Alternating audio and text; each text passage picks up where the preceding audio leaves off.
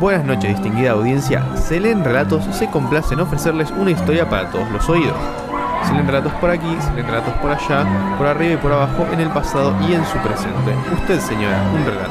Por aquí, para el joven. Tengo un relato, estimado cachorrito. Escucho un relato, distinguida biblioteca. Disculpe, señor, ¿me puede tener este relato? Buenas noches, continuamos con el programa en realidad, así que ¿cómo, cómo se dice cuando, cómo se bien- da la bienvenida a alguien que nunca despediste? Em, Hola, de hola, nuevo. sí, buen día, buenas tardes, buenas noches. Eh, sí, no, Continuamos en nada, nada te detiene de saludar a alguien. muchas veces. Sí, Sí, bueno, hola de nuevo a Hola. toda la gente. eh, hola a la gente del podcast, puede ser que estén arrancando desde acá. Eh, esto es Se leen relatos, un podcast y programa de radio en el que se leen relatos y, y después... después se habla de ellos. De hecho, este programa siguiente va a ser nosotros diciendo hola, Sí, hola, sí, sí, hola, sí. Vamos con hola. esa. Uy, qué insoportable. Bien, Eh, ah, y hoy quiero recordar también que tenemos el número de teléfono del Radio Mural, que si bien esto lo pueden estar escuchando por podcast, por lo tanto en otro momento, eh, o pueden estarlo escuchando en vivo por la radio, eh, nos pueden escribir de igual manera. ¿Por qué? Porque en general la consigna que les, su- que les proponemos es que nos compartan cuentos que les gustaría que leamos, opiniones acerca de los que hemos leído, que nos manden cuentos leídos si se animan. Eh, total, hay cuentos que los lees en dos minutos, literalmente. Solemos, literalmente. solemos mandar audios de WhatsApp mucho más largos. Em, así que si se copan y nos quieren mandar, estaría hermoso.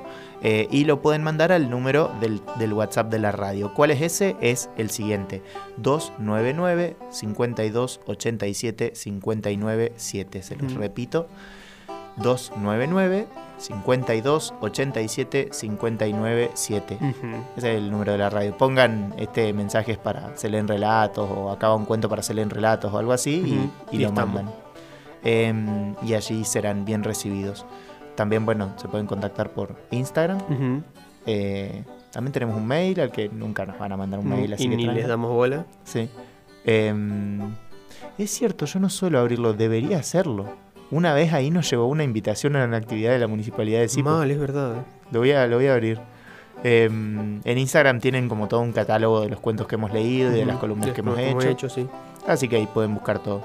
Eh, dicho todo eso más procedimental, eh, empecemos con el programa. el programa. Bien, hoy vamos a leer, bueno, Fabra va a leer y vamos a comentar un reportaje sensacional de Mark Twain.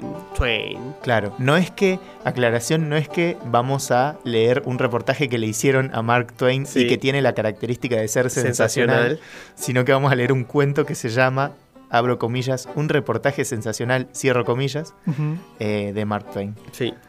Eh, escritor que es muy popular por haber escrito Tom Sawyer y. Huckleberry Finn. Creo que son las aventuras de Tom Sawyer. Y ahí, no sé si son las aventuras o qué de Huckleberry Finn también. Claro, que eh, por si no lo ubican, eh, es como esta música debería ayudarlos un poquito. En realidad es un poco estereotipo esta música porque me di cuenta de que el, el folk yankee Sí. tiene muchas variedades. Sí. De hecho, yo mismo me di cuenta de que puedo diferenciar algunas. Y fue Mirá. como, mirá. Porque puedo diferenciar, ponerle el, el country más. eh, más del oeste Sí. eh, y de un oeste más montañoso y ese tipo de cosas Ajá. que del oeste más o del sur más eh, a la vera de un río, Mirá. justamente. ¿Y esto es a la vera de un río? Y esto O intenta hacerlo. intenta hacerlo, según, según yo. Em, pero seguramente también, si eh, conociera mucho más, diría que todo lo que dije es mentira. Claro. Em, cuestión que Tom Sawyer y Huckleberry Finn están ambientados a la vera del eh, Mississippi, no, del... Missouri, Mississippi, por ahí. Claro, es un sistema de ríos, el sistema de ríos más grande de Estados Unidos. perfecto. Y que es muy conocido. Missouri Sí. y Mississippi te resuenan. Aparte, viste que en la serie Yankees siempre dicen el mejor eh, emparedado de bacon de este lado del Mississippi. Exacto, sí, Como que nada, es ahí una frontera importante. claro. Que debe ser como acá el Río Negro, ponele. El río Colorado. Sí, pero no lo tenemos tan internalizado No. en, en la lengua y eso. Sí. Em, dicho todo eso, ¿a qué viene el caso? A que justo en este cuento no necesariamente, pero yo me imagino todo lo que venga de Mark Twain ambientado así. Sí, para mí también. Es que. Me transmite siesta. Mal, es que nos tenemos la imagen de Tom Sawyer sentado abajo de un árbol durmiendo la siesta. eh, después de haber engañado a uno para que pintara la, la- la cerca o algo así. Sí, no me acuerdo sí, sí, sí. la historia. Pero al menos tal vez en Estados Unidos, que es de, de sus autores más canónicos, Claro. tengan otra imagen, pero acá que lo que nos llega es Tom Sawyer nomás, tenemos siempre esta imagen. Claro, exactamente. De, de- de hecho, estuvimos viendo cuestiones de su biografía. Si querés, nos metemos un poquito en la biografía. Él nació en el 1835 Sí. y murió en el 1910. Sí. Así que estamos hablando de un escritor del siglo XIX, eh, el siglo XX, no. De cualquier manera, Al- en el siglo XX le pasó lo de la cuestión política, Sí. de que pegó un... un volantazo político bastante fuerte, que ya vamos a llegar a eso. Sí, Pero sí, nace en Missouri en 1835, que Missouri en esa época estaba... No, no, no tengo el dato porque no lo busqué ni me interesa, pero estaba dentro de los estados donde se practicaba toda la esclavitud. De hecho, Claro. la familia de, de Mark eh, Twain, que tenía otro nombre, pero no lo noté porque tampoco me importa, todo el mundo lo conocía Ah, como Mark sí, Twain. me olvidé. Eh, la familia de Twain tenía. O sea, Twain es uno de estos seudónimos que después se hace más famoso que el propio nombre. La familia de Twain tenía varios esclavos, eran relativamente adinerados. Y Missouri está dentro de estos estados que. em, está ahí como en la frontera. Habría que ver bien cómo fue su, su vida durante la guerra civil, su, su interés político en ese momento, porque nada, está en el medio del conflicto. Claro. Eh, pero surge durante ese momento y a medida que va eh, teniendo más prestigio como escritor, va viajando, se va haciendo amigo de distintas personalidades, etcétera, y ya después muere en Connecticut, en una ciudad que forma parte, no sé si en ese momento forma parte, pero actualmente está en la en el área metropolitana de Nueva York, así Claro. que ya se pueden imaginar otra imagen urbana, más urbana, menos rural, etcétera. Totalmente. Que habría que ver, porque tal vez sabemos que Mark Twain trabajó en, en barcazas en el Mississippi, como que tuvo su su estatus de vida rural, pero hay que ver cuánto de eso es una imagen que nos llega de Tom Sawyer. Claro. Que igual es medio autobiográfico su trabajo, por lo que estuve leyendo, pero hay, hay que ver qué tanto. Claro. Em, lo que mencionábamos del nombre es que él se llama Samuel Langhorne Sí. Clemens Sí, y bueno, es conocido como Mark Twain. Eh, me transmite, ¿sabes qué? También un poco, eh, justamente por la cuestión de los ríos y la relación con el río, Sí. el NEA, sí, noreste argentino. sí. Que de hecho estaban las barcazas de, en, el, en que navegaban para el Paraná. Eh, Sí, son, son perfectamente navegables todavía, de hecho. Bueno, no sé si perfectamente. Bueno, me acuerdo que cuando, cuando fuimos a Rosario era re loco ver los barcos cargueros enormes ahí a 20 metros tuyos. Claro.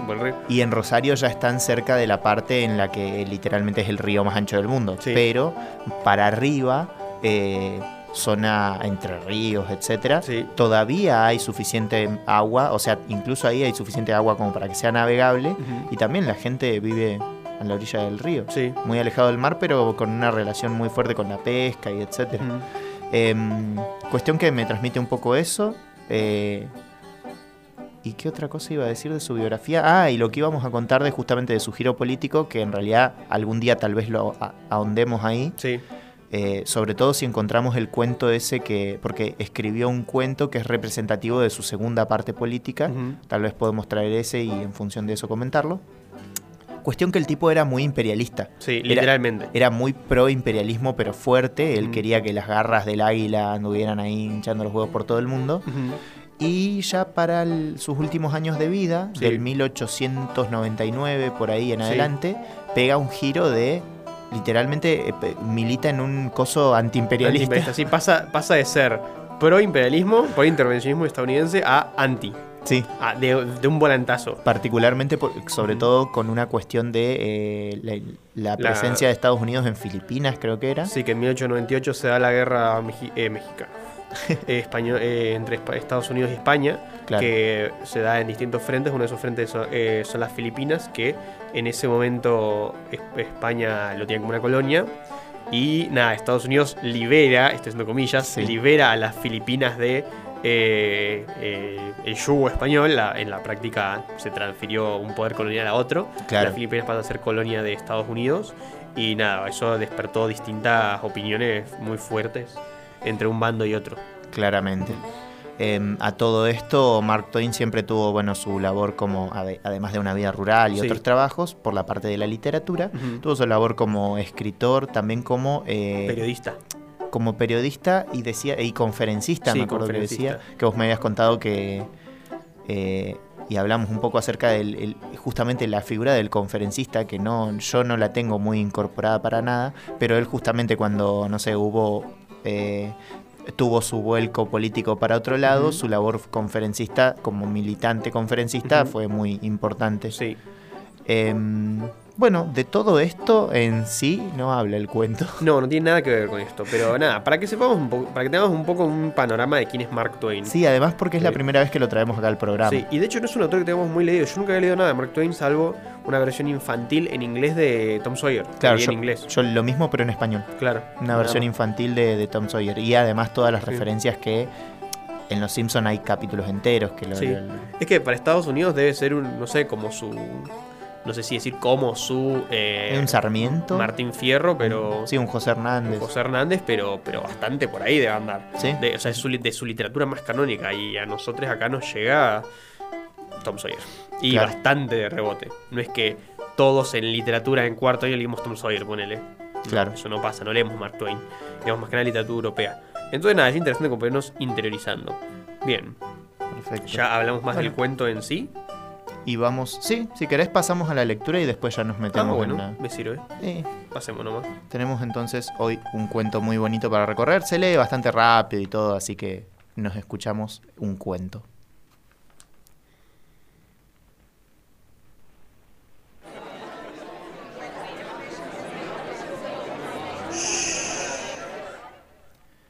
Un reportaje sensacional por Mark Twain. Yo no me sentía muy alegre aquella mañana. En realidad, mis facultades espirituales parecían algo deprimidas. Con todo, fui hacia mi biblioteca y después de haber buscado durante seis o siete minutos, tuve que recurrir al joven. Le dije, ¿cómo se deletrea eso? ¿El qué? La palabra reportaje. Santo Dios, ¿para qué quiere usted deletrearla? No quiero deletrearla, quiero ver qué significa. Pues eso me parece sorprendente. Yo mismo puedo decirle qué significa si usted... si usted... Oh, no se moleste. Me bastará con que la deletree y le quedaré muy agradecido además. R-E-P-O-R-T-A-J-E. De modo que empieza con R-E, naturalmente. Por algo me costaba tanto encontrarla. Pero, mi estimado señor, ¿cómo pensaba deletrearla usted? Francamente, no, no, no lo sé muy bien. Tengo el diccionario enciclopédico completo y busqué en el último tomo, confiando en encontrarla entre las láminas. Pero se trata de una edición muy antigua. Pero, amigo mío, usted no encontraría eso representado en una lámina ni aún en la última edición. Perdón, estimado señor. No hablo con mala intención, pero usted no me parece tan tan inteligente como yo suponía. Tenga en cuenta que no hablo con mala intención. Oh, no hay de qué. Se ha dicho a menudo, y eso por gente incapaz de adulonerías y a quien no se podría inducir a adular, que yo soy realmente notable en ese sentido. Sí, sí, siempre hablan del asunto con éxtasis. Me lo imagino sin dificultad, pero en cuanto a este reportaje, usted sabrá que, actualmente, se acostumbra a hacer reportajes a todo hombre que ha llegado a destacarse. A decir verdad, es la primera vez que oigo hablar del asunto. Eso debe ser muy interesante. ¿Con qué lo hace? Ah, le diré, se trata de algo desalentador. Debería ser hecho con una porra en ciertas ocasiones, pero habitualmente el reportero se limita a formular preguntas y el reporteado a contestarlas. Es algo que está de moda. ¿Me permite que le formule ciertas preguntas destinadas a poner de relieve los puntos culminantes de su historia pública y privada? Oh, con placer, con placer. Tengo muy mala memoria, pero supongo que eso no le importará. Quiero decir que se trata de una memoria irregular, sumamente irregular. A veces marcha de galope y a veces demora 15 días en franquear determinado punto. Esto me apena mucho. Oh, no importa. Usted procurará contestarme lo mejor que pueda. Así lo haré. Empeñaré en ello todo mi cerebro. Gracias. ¿Está pronto a empezar? Pronto. ¿Qué edad tiene? Voy a cumplir los 19 años en junio. ¿Será posible? Yo le habría dado 35 o 36. ¿Dónde ha nacido? Missouri. ¿Cuándo comenzó a escribir? en 1836. ¿Cómo puede ser si solo tiene 19 años? No lo sé. El asunto me parece un poco curioso. Y lo es. ¿Quién es, en su opinión, el más extraordinario que haya conocido? Aaron Burr. Pero usted no puede conocer a Aaron Burr si solo cuenta 19 años. Hombre, si usted sabe más que yo, ¿por qué me hace preguntas? Bueno, bueno, ha sido solamente una insinuación, nada más. ¿Cómo conoció a Burr? Le diré, estuve cierto día en sus funerales y él me pidió que no hiciera tanto ruido y... Pero, santo cielo, si usted estaba en los funerales de Burr, este debía estar muerto, y si estaba muerto, ¿cómo pudo preocuparse de si usted hacía ruido o no? No lo sé. Burr fue siempre un hombre muy personal en esas cosas. Sin embargo, no lo comprendo del todo. Usted dice que Burr le habló y que estaba muerto. Yo no he dicho que Burr estuviera muerto. Pero ¿acaso no lo estaba? Algunos dicen que sí, otros dicen que no. ¿Y usted qué opina? Oh, eso no es cosa mía. No eran mis funerales. ¿Y usted? Bueno, de todos modos, eso jamás lo aclararemos. Permítame preguntarle alguna otra cosa. ¿Cuál es la fecha de su nacimiento? El lunes 31 de octubre de 1693. ¿Cómo? Imposible. Eso significaría que usted tiene 180 años de edad. ¿Cómo se lo explica? No me lo explico en absoluto. Pero usted dijo al principio que solo tenía 19 años y ahora afirma que cuenta 180. La contradicción es tremenda. ¿Lo ha notado? estrechándole la mano al periodista. A mí me pareció en muchas ocasiones que la contradicción era tremenda, pero no sé por qué no podía llegar a la conclusión. ¿Cuán pronto nota usted las cosas? Eh, gracias por su cumplido. ¿Tú, usted, o tiene hermanos o hermanas? Este, yo, yo así lo creo, pero no lo recuerdo. Pues su declaración es la más extraordinaria que yo haya oído en toda mi vida. ¿Por qué piensa eso? ¿Cómo quiere que piense? Mire, ¿de quién es ese retrato de la pared? ¿No se trata acaso de un hermano suyo? Oh, sí, sí, sí. Ahora recuerdo. Este era hermano mío, es William. Lo llamábamos Bill. Pobre Bill. ¿Por qué? ¿Ha muerto? Este, supongo que, supongo que sí. Nunca pudimos aclararlo. Hay gran misterio en ese asunto. Eso me parece muy lamentable, muy lamentable. Entonces, Bill desapareció. Le diré sí, en términos generales. Lo enterramos. ¿Lo enterraron? ¿Lo enterraron sin saber si estaba vivo o muerto? Oh, no, eso no. Estaba suficientemente muerto. Confieso que no lo entiendo. Si usted, si ustedes lo enterraron, sabían que estaba muerto. No, no, solo creíamos que lo estaba. Ah, comprendo. ¿De modo que resucitó? Apostaría a que no. A decir verdad, jamás he oído algo semejante. Alguien estaba muerto, alguien fue enterrado. Y bien, ¿en qué consiste el misterio? De eso se trata precisamente. Eso es. Le explicaré. El difunto y yo éramos mellizos y nos mezclamos, nos mezclaron en la bañadera cuando solo teníamos dos semanas de edad y uno de nosotros se ahogó. Pero no supimos cuál. Algunos creen que fue Bill, otros que fui yo. Esto me parece extraordinario. ¿Y usted qué opina? Vaya uno a saber. Daría cualquier cosa por aclararlo. Ese solemne y horrible misterio ha proyectado una sombra sobre toda mi vida, pero ahora le diré un secreto, un secreto que jamás le he revelado a un ser viviente. Uno de nosotros tenía una señal característica, un gran lunar en el dorso de la mano izquierda. Ese era yo. Ese niño fue el que se ahogó perfectamente. Siendo así, no veo en qué consiste el misterio. ¿No lo ve? Yo sí. De todos modos, no sé cómo pudieron cometer el espantoso error de enterrar al otro niño. Pero... Shh, no lo mencione. Podría oírlo la familia. Por cierto que ya tienen bastantes dolorosas preocupaciones sin esa. Bueno, supongo que tengo bastante material por ahora y le agradezco las molestias que se ha tomado pero me interesó mucho su relato de los funerales de Aaron Burr. ¿Tendría la amabilidad de decirme qué circunstancias le ha hecho pensar que Burr era un hombre tan extraordinario?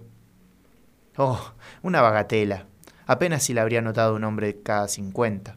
Al terminar el sermón y cuando la procesión estuvo pronta a partir, a partir hacia el cementerio y el cadáver fue bonitamente instalado en la carroza fúnebre, Burr dijo que quería echar una última miradita al paisaje, de modo que se levantó y viajó en el pescante con el cochero. En este momento, el joven periodista se retiró, con aire respetuoso. Su compañía me resultaba muy grata y lamenté que se marchara. Se leen relatos. Un té de hierbas ensoñadoras, cosechadas en granjas de la medianoche, acompañadas de suaves comentarios no literarios que empiezan en 3, 2, 1. Bueno, y eso fue un reportaje sensacional por Mark Twain. Y a continuación un tema de Kenny Rogers que ¿cómo se llamaba? No, mm, lo tengo escrito acá, pero no sé si lo sabría pronunciar. A Ah, ver. ¿The Gambler? ¿Puede ser? Sí, The Gambler. ¿O Gambler? The Gambler, The Gambler. el jugador. Eh, hay un libro de Dostoevsky que se llama El jugador. Mira. lo leí. Bien, ¿qué tenemos acá?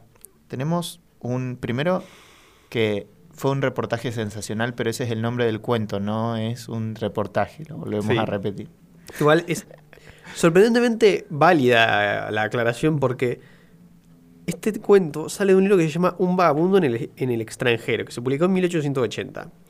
Acá Mark Twain, nosotros no leímos este cuento, este libro completo, evidentemente, leímos el cuento de una recopilación suelta que la publicaba el Ministerio de Educación. Sí, literal es un Eh, libro que dice palabras escritas para vos. Sí, eh, vos sos, son los docentes, así que gracias Ministerio de Educación. Eh, bien. Un vagabundo en el extranjero se publica en 1880 y es una mezcla de cuentos ficticios y libro de viajes. En esa época, bueno, ahora claramente ya no es tan común, pero en el siglo XVIII, XIX y principios del XX era muy común un género literario, un género discursivo, que se llamaba diario de viajes, en donde vos ibas, te ibas de viaje, a, por ejemplo, a Europa y eh, ibas registrando tus, tus aventuras. Eran, se volvieron muy populares en el siglo XVIII porque era muy común que los jóvenes aristócratas de, de Gran Bretaña se tuviesen una gira por Europa continental, donde iban a Francia, Italia, Alemania, Turquía, etc.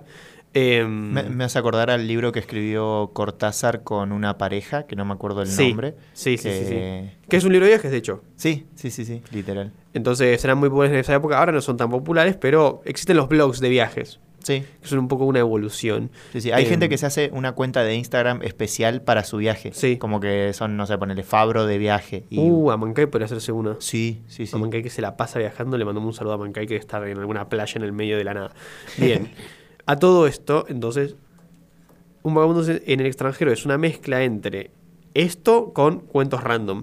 Que habría que ver, de vuelta, a mí me interesa mucho ver cómo es este cuento en el contexto de ese libro. Claro. Que si lo, con- si lo- diga, si lo encuentro me lo compro, pero seguramente sale 8 lucas, como todos los libros ahora, lo cual Sí. es un dolor de huevo.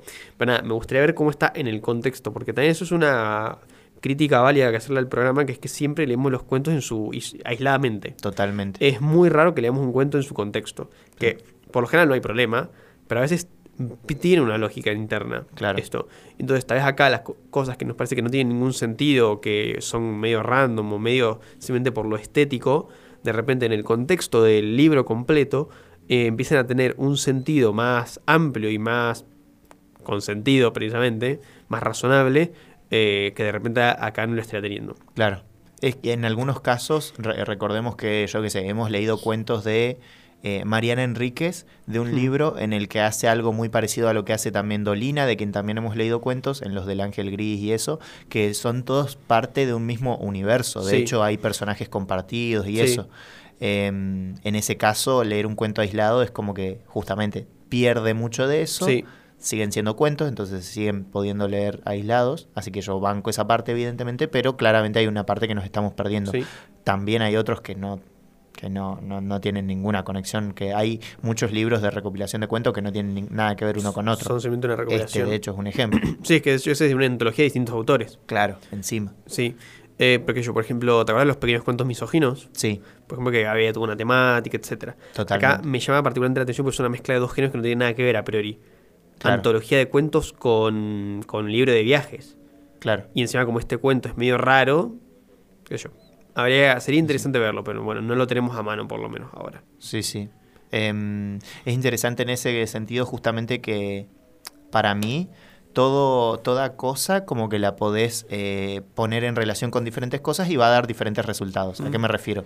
Si el cuento lo pones en relación con los demás cuentos de un libro o, con, o justamente con el libro al que pertenece, vas a encontrarle un montón de significados. Si lo pones en relación con cualquier otra cosa, vas a encontrarle otros. No quiere decir que una sea más verdadera que otra. Claro. Sí, evidentemente hay una intención de parte del artista cuando hace muchos cuentos que tienen una misma temática y los pone en un libro, eh, al igual que cuando alguien hace una canción y los pone en un álbum que es un, álbum, temático. sí. Claro.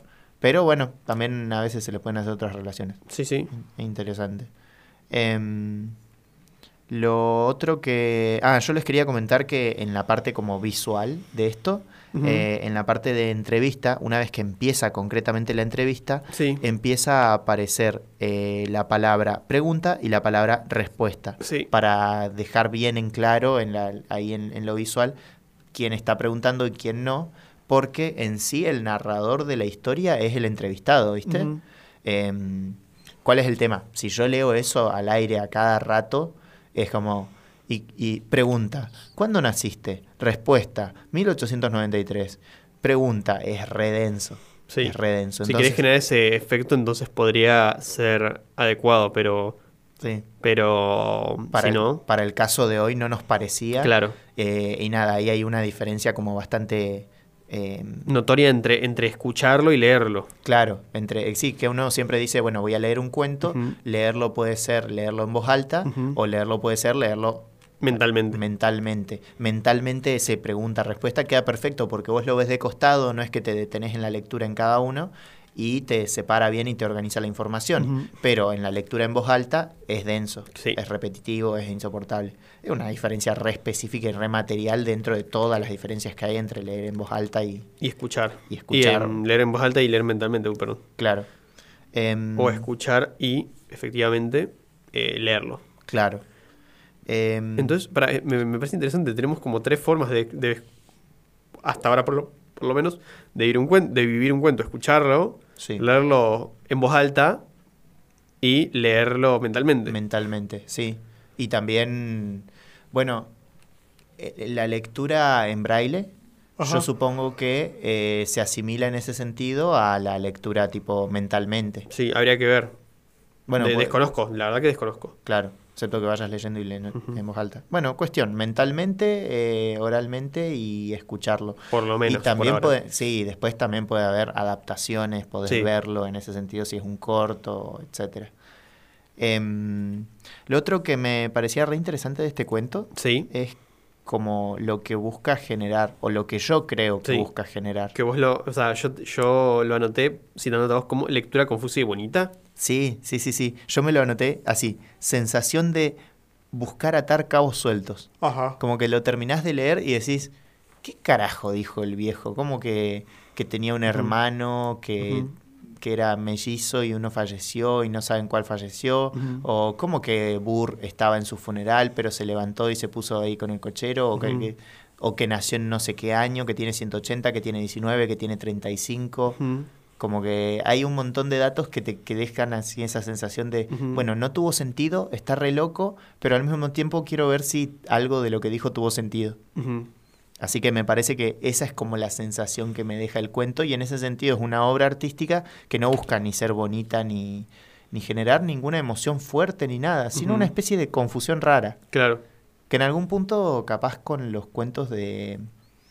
¿Cómo? El del cavador, acá lo tengo. Eh, de, Samantha. De Samantha. Un poquito a veces te dejaba eso también. Eh, me parece muy simpático. Eh, me anoté cuestiones de Burr que queríamos charlar un poco. Aaron Burr. Sí, porque la verdad es que yo, o sea, solo lo tengo ahí de ese nombre ahí del cuento. Sí, a mí Aaron Burr me suena mucho porque es uno de los antagonistas principales de una obra de teatro, de un musical bastante famoso, sino el más famoso que se ha hecho en mucho tiempo, que es Hamilton. Ah, sí. Em, que Hamilton es un musical que agarra distintos personajes de la historia estadounidense de la época de la Guerra Civil eh, más o menos, y la fundación del Estado temprano ahí estadounidense, era una suerte de biografía ficticia de Alexander Hamilton, que es uno de los padres fundadores de Estados Unidos. Es interesante porque es como una lavada de cara a uno de los próceres yankees que todavía no tenía su lavada de cara ahí bonita, y nada, ahí le, le, tiraron muchas flores a Hamilton y, destacaron su vida como inmigrante y, trabajador, así como súper esforzado y súper bueno. Eh, Hamilton era una terrible historia en la vida real, como la mayoría de los políticos. Eh, pero bueno, Aaron Burr era el antagonista principal de eso, entonces se le hizo mala publicidad, pobre. Claro. Encima ni siquiera es que queda como malo, queda como un pelmazo en el musical. Mal, tenés verdad. Bueno, le pega un tiro. Pero por pelotudo, no por malo. sí, sí. Era parte de un duelo. Eh, pero nada. aclaración, yo vi el musical, pero no, no me acordaba mucho en general. Eh, no importa, tampoco es tan importante. Eh, Burr, lo que sí, em, fue una figura política bastante destacable, llegó a ser vicepresidente, todo, sobre todo a principios de, de a fines del 1700 y principios del 1800. Eh, después tiene una vida bastante extraña, como que lo quisieron, como que tuvo intentos de secesión de distintas partes de Estados Unidos, después eh, lo acusaron de traición, después lo perdonaron, eh, como que tuvo una vida bastante extraña, pero nada, destaca em, principalmente por em, su preponderancia política durante la época de la Guerra Civil y principios del siglo XIX, eh, fines del XVIII, y lo que está leyendo también es que se lo considera uno de los inventores de las campañas políticas modernas. ¿Campañas? Sí. Ah, porque fue uno de los que manejó toda la campaña política de, Thomas Jefferson en 1799. Mira. Eh, ahí fines del siglo XVIII, principios del XIX. Eh, y como que es de los que se le adjudica esto. Habría que ver qué tan ver cierto es. Claro, o sea, cosa que leí muy al pasar. Hay algunos motivos como para que este personaje considere que es un... Creo que pregunta directamente quién es la persona más extraordinaria que conoce. Sí. Y tuvo una biografía interesante. No sé si sería la más extraordinaria, pero... Claro, justamente al entrevistador le llama la atención. También lo que estaba diciendo, eh, viendo es que mm, había un personaje de la Revolución Francesa... Eh, no recuerdo el nombre, eh, ah, bueno, lo tengo por acá, ahora les digo, pero bueno, después de terminar de decirlo, que había mencionado a Hamilton como una de las personas más extraordinarias del el mundo en ese momento. Mira, a Hamilton. A Alexander Hamilton, sí. Claro. Em, entonces, junto con Napoleón y ah, el, conde de Fox, que era un, un, político británico de la época también, Em, entonces tal vez un pequeño contraste como de intertextualidad con eso. Puede ser. Claro. No tengo manera de confirmarlo, pero ahí tiro la, la data. Estoy intentando buscar ahora el nombre eh, del... Evidentemente Mark Twain era una persona a la que le interesaba la política y tenía conocimientos porque metió una referencia a un político random ahí. O sea, si bien todo lo que dijiste es cierto de su importancia y bla, bla, bla, claramente no es un Franklin o alguien que acá conocemos como fácilmente cualquier persona como de cultura general. Aaron Burr no lo es para nada. De última, justamente por el musical Hamilton. Claro. Acá cito. Cuando Burr, tras el duelo con Hamilton y el juicio por traición, bueno, ya sabemos que Burr mató a Hamilton durante un duelo, viajó a Francia en un intento de recobrar su fortuna, Talleyrand, que era un personaje importante de, de la Revolución Francesa que fue amigo de Burr también, le prohibió la entrada al país. Se dice que pesó en la decisión de que Talleyrand cultivara una gran amistad con Hamilton. Incluso a escribir una vez: Considero a Napoleón, Fox y Hamilton los tres hombres más grandes de nuestra época. Y si estuviese obligado a elegir entre los tres, daría sin dudarlo el primer lugar a Hamilton. Habría divinizado Europa. Oh. Entonces, nada, tenemos eso, que habría que ver qué tan chequeado está. Eh, muy chequeado yo no lo, tengo, pero nada. De ¿Y vuelta. ¿Y qué tanto enalteció a Hamilton sino para bardear a otro. Para bardear a Burr, exacto. Tal vez tenga algo que ver con eso. Talleyrand sé que es una figura importante en Francia eh, y a Francia la valoraban bastante en Estados Unidos, sobre todo en el siglo XIX, eh, porque nada, tiene toda esta em, figura de ser la democracia más poderosa y la república más poderosa de Europa y nada, Estados Unidos medio que veía eso con buenos ojos, así que no me sorprendería que haya por ahí una referencia, pero habría que chequearlo un poco. Eh, sobre todo hay que ver en qué contexto aparece este cuento de vuelta. Por ahí justo estaba, no sé, en la tumba de Talleyrand, en, Euro, en Francia, Mark Twain en su libro de viaje cuenta este cuento. Tiene mucho más sentido. Eh, habría que ver ahí qué estaba pasando. O capaz dentro de los otros cuentos que habían, habían menciones a otras figuras políticas y todo va construyendo algo. Sí. Em, por lo pronto, justamente en esta cuestión de la construcción, me parece que se centra el gran como mérito del cuento. Ajá es que dijimos esto de que te deja esa sensación de buscar cabos sueltos, de que dejó todo muy confuso y algunos datos puntuales, pero totalmente incoherentes. Eh, y entonces como que na- nada tenía sentido. Y en ese sentido, eh, uno lo intenta reconstruir y ahí te das cuenta de que lo que pasa con este personaje que nos está mostrando acá Mark Twain en esta pequeña entrevista que tiene. Reportaje. Reportaje, no perdón, entrevista, reportaje. tenés verdad. Y un reportaje sensacional. Se- claro, no, no, no, cualquier reportaje. no cualquiera. Más respeto. Eh, es que el personaje es muy. eh, como que no sabes quién es, por así decirlo. Ujú. Y eh, en este sentido lo que, lo que rescatábamos es que no tiene una narrativa personal coherente. No, le, le preguntan por cuándo nació Sí. y es confuso. Sí, no se entiende si tiene 19, si tiene 180. Claro, le, le preguntaron, eh, bueno, por su persona más admirable, terminó contando una historia un poco disparatada, Sí. pareciera en principio de Aaron Burr. eh, y nada, incluso to- todo llega al dato que a mí más me interesa, que es este que dice que justamente él tenía un hermano mellizo y que dice algo que en principio no tiene coherencia, que es que él, o sea, como hablando de sí mismo, él tenía una marca, un lunar y que ese hermano, el que tenía el lunar, es el que murió. Sí, o sea que él era el que había muerto. Claro, por lo tanto uno dice, bueno, entonces eh, vos sos el hermano que sobrevivió, Sí. sos el que no tenía el lunar, como es fácil identificarte, eh, es simplecito. Pero bueno, él tiene ahí como una cuestión de, no, en realidad creo que soy yo el que morí, pero al mismo tiempo no porque habla del hermano, que, que enterraron al hermano. Entonces ese tipo de confusiones son las que hacen a que no podamos identificar un, una coherencia en su narrativa. Y eso me parecía muy interesante rescatarlo porque en principio estamos ante un personaje que nos habla Sí. y que se comunica perfectamente. Sí, y que tiene lenguaje, uso Sí. de lenguaje. Sí, sí, y le una hace- lengua para vehiculizarlo. Exacto, pero además le hacen una pregunta y responde a esa Sí. pregunta. No es que está en cualquiera, no es que está diciendo todas cosas totalmente incoherentes. No es que le preguntan quién es la persona más importante de la historia de la humanidad para él y responde Pato. helado de limón, sí. Claro, claro. Em, no, no, la confusión no va por ahí. Entonces ahí nos damos cuenta y nos chocamos con que cuando hablamos con las personas, aquello que está detrás de, de- de- de la coherencia que estamos recibiendo o de que podamos entenderlo, es que tenga una narrativa bien armada, una sí. narrativa coherente que hace a nuestra subjetividad. Sí. Literalmente, esta persona no tiene una subjetividad, por lo menos en los términos en los que estamos acostumbrados, de cierto nivel de coherencia. Entonces, no entendemos simplemente, a pesar de que el lenguaje está perfecto, a pesar de todo. Entonces, nada, me parece interesante eso, pensar que cuando hablamos con una persona no solo estamos hablando con las palabras que nos está diciendo y no solo basta con que entendamos el lenguaje, Sí, sino con que cada persona tenga su subjetividad construida y eso implica una cierta narrativa. Sí, el relato propio que aparece en muchos, eh, en la historia de la psicología aparece en Freud, aparece en Vygotsky, aparece en Piaget, etcétera, etcétera, etcétera. No sé tanto de psicología como para decirlo, pero e incluso aparece en la filosofía. Sí, Aparece con Nietzsche, aparece en distintos, en distintas eh, en Hegel no se sé, podría llegar a en pensar Hegel, incluso. sí.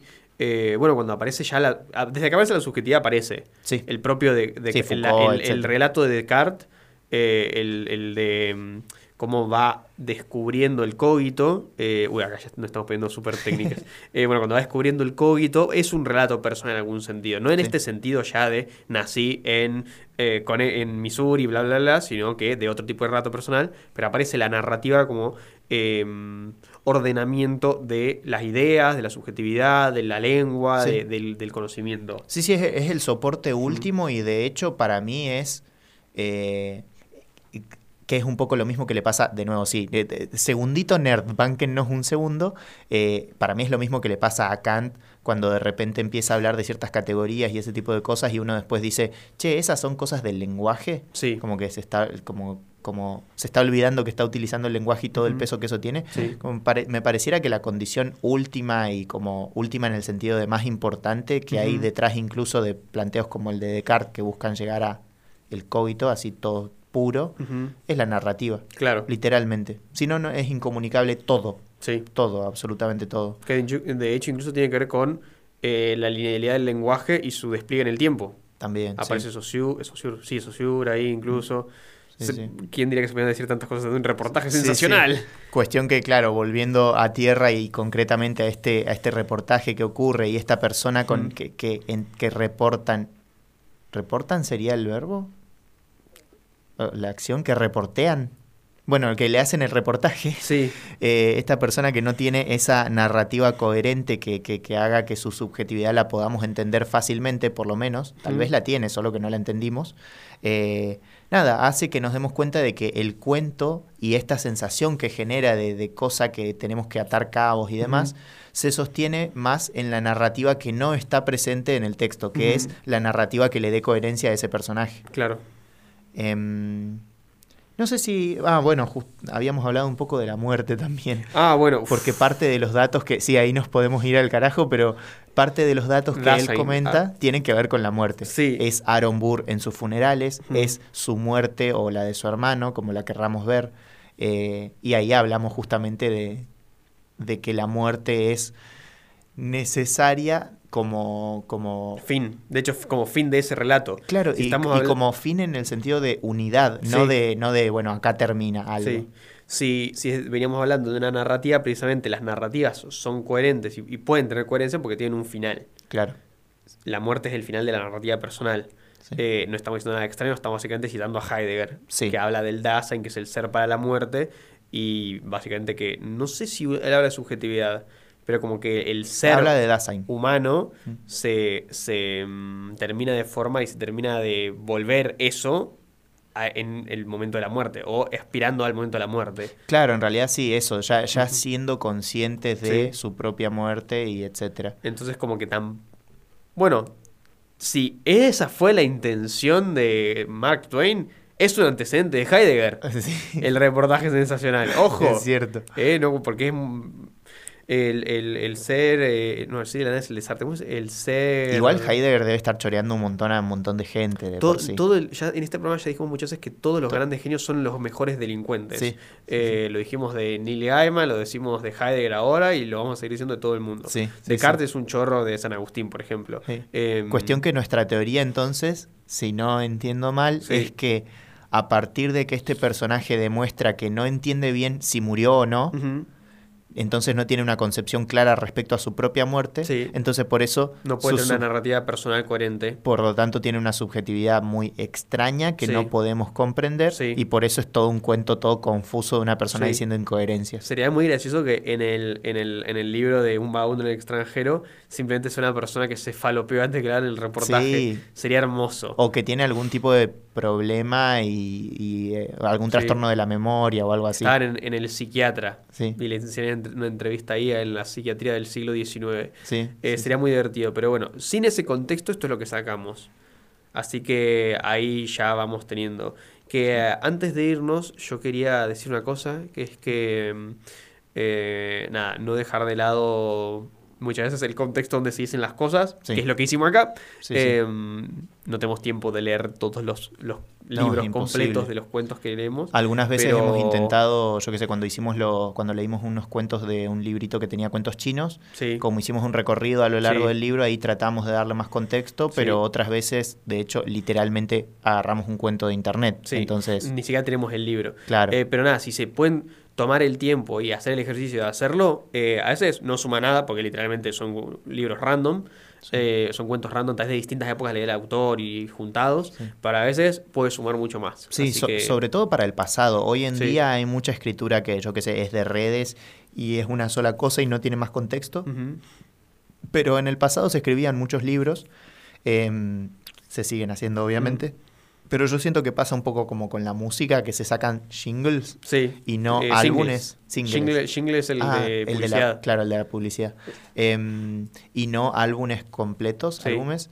Eh, y el álbum que tiene, que todos más o menos tienen una coherencia, por lo menos algunos, los más conceptuales. Muchos libros son eso, eh, y en ese sentido está muy bueno verlos en su contexto del libro. Y en ese sentido, aguanten la biblioteca. Sí, totalmente. Literalmente, y vénganse y pásense por la biblioteca Bernardino Rivadavia, se van a encontrar con un espacio con un montón de esos libros que son todos, cada uno, un mundito. Sí. Em, ¿Hay algo más que querramos decir? Em, no. Nos estamos viendo entonces la semana que viene. Adiós. Ya sé, terminó, ya sé, va la gente, ya sé lo que me vas a decir. Que no hay que llorar, que son cosas que pasan y yo siempre lloré por no.